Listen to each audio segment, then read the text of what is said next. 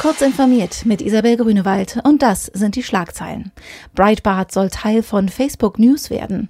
Keine Roaminggebühren für Reisende bei ungeregeltem Brexit. US-Bürger gegen Facial Recognition und The Ocean Cleanup will Flüsse von Plastikmüll befreien.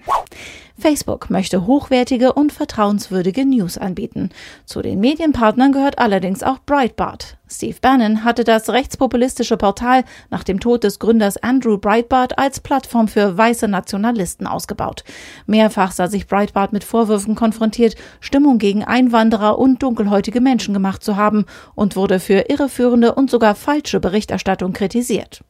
Laut Facebook-Chef Mark Zuckerberg sollen unter dem neuen News-Tab allerdings diverse politische Ansichten zur Verfügung stehen.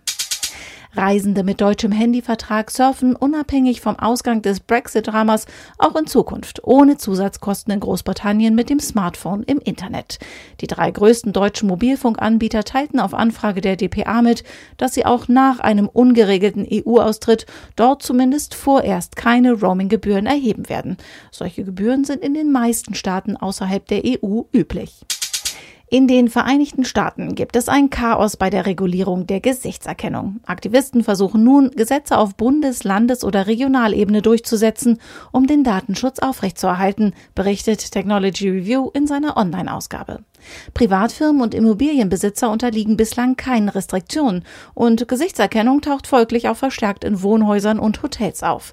Privatsphärenschützer sind besorgt, dass Dauerüberwachung zu Diskriminierung führt und eine abschreckende Wirkung auf die freie Meinungsäußerung haben könnte. Die niederländische Stiftung The Ocean Cleanup hat ein neues Projekt vorgestellt, mit dem Plastikmüll aus Flüssen gefischt werden soll. Eine The Interceptor genannte schwimmende Müllsammelanlage soll den nahe der Wasseroberfläche schwimmenden Abfall aufsammeln, selbstständig verstauen und auf diese Weise täglich zwischen 50 und 100 Tonnen Abfall bergen. Zwei der Plattformen sind bereits in Gebrauch. Diese und alle weiteren aktuellen Nachrichten finden Sie ausführlich auf heise.de.